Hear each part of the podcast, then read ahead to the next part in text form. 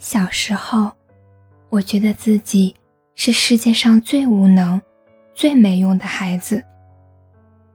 那个时候，我非常讨厌自己。后来上大学，要脱离熟悉的圈子，去到陌生的城市，我为此高兴了很久，以为这样就可以彻底抛开我的过去，可以凭一己之力。就推翻老熟人对自己的固有印象，可以稍微改变，就包装成大家都会喜欢的样子。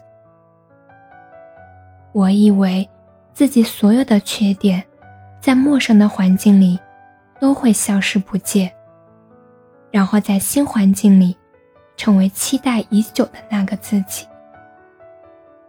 后来发现我错了。无论搬到哪里，我还是原来那个我，还是一如既往的喜欢安静，不太喜欢讲话，还是同样的跟朋友没有话题聊，依旧关注着周围朋友都不太感兴趣的东西。最近频繁的看到“自我接纳”这个词。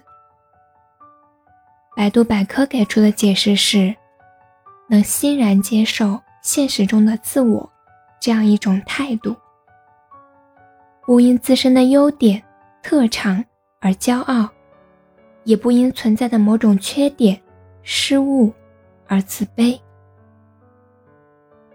无论是什么样子，我们都应该学着接纳自己。你是一朵玫瑰。都会有人嫌你扎手。我们所要做的，不是为了让人喜欢而改变自己的某些特质，只是为了成为更好的自己。要记住啊，你得先是你自己，然后才能是其他身份。所以不必花太多时间去讨好那些无关紧要的人。即便你是一只刺猬，会有人怪你长了刺，却也会有人用合适的距离来拥抱你。